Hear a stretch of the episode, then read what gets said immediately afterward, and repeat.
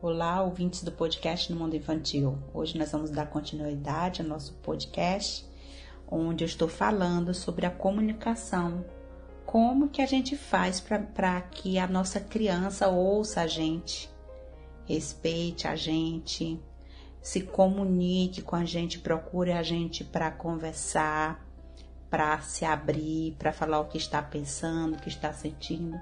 Da mesma forma que também a gente vai refletir sobre o que, que a gente pode fazer, como a gente pode falar com a nossa criança, para que ela também tenha interesse em nos ouvir.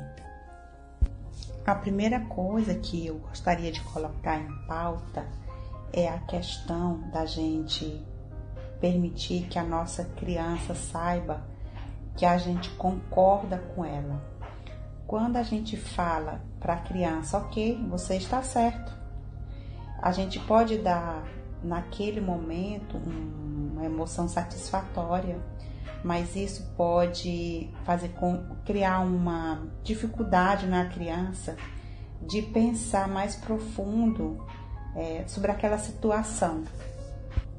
E é muito comum, gente, para gente como pai, principalmente como pai e como mãe, quando a criança dá uma opinião sobre aquilo que ela sente, o que ela pensa, que a gente concorda, a gente dizer imediatamente: Ah, você tá certo, concordo com você.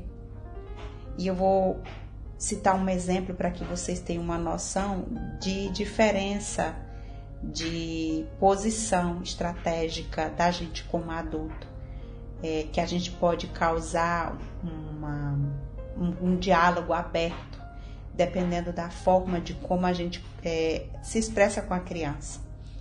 Se a criança chega para você e fala, ah, o professor, minha professora cancelou, é um exemplo. A minha professora cancelou a apresentação da escola. Ela é muito ruim. E aí o que, que o pai fala? Depois de tudo que você ensaiou, eu concordo com você foi muito ruim ela ter feito isso. E aí a criança vai falar o quê? Não vai falar mais nada. Encerra a conversa.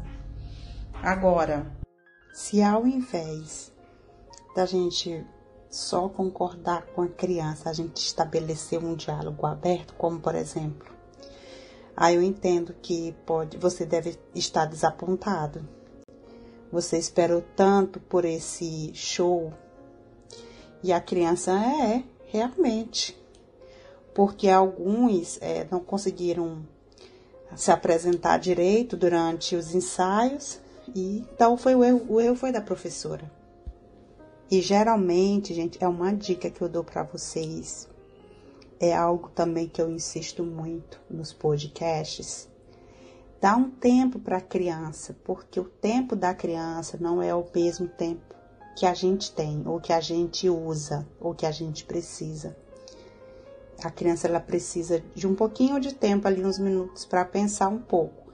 Então, durante esse diálogo, se o adulto ainda continua calado, aí a criança continua, porque ela sentiu aquela abertura quando o adulto falou sobre algo que ela estava sentindo, ela é verdade, é realmente, e ela começa a trabalhar no cérebro dela aquilo que ela está sentindo, a falar sobre aquilo. E ela, a criança continua. Ah, mas a professora também está muito chateada porque ninguém consegue fazer o papel dela. E aí o adulto continua, eu entendo. E aí deixa a criança continuar falando. Ah, ela falou que se a gente se esforçar, a gente pode ter mais uma chance é melhor que eu treine, não é? Que eu ensaie, ensaie mais a minha, a minha parte. Você pode ler comigo hoje à noite?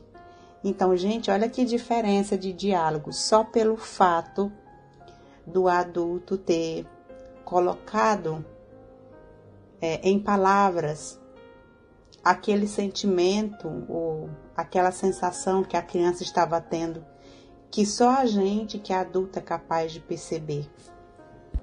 Então vamos lembrar sempre que, independente da idade da criança, até mesmo a gente que é adulto, tudo que a gente precisa quando a gente está triste, desapontado, na verdade não é um apoio ou um contrapoio, mas a gente precisa de alguém que reconhece essa experiência que a gente está passando, que entende aquilo que a gente está passando, que a criança está passando. Se você gostou do conteúdo desse podcast, você pode escutá-lo completo no meu canal do YouTube, no Mundo Infantil. O link está na descrição do áudio.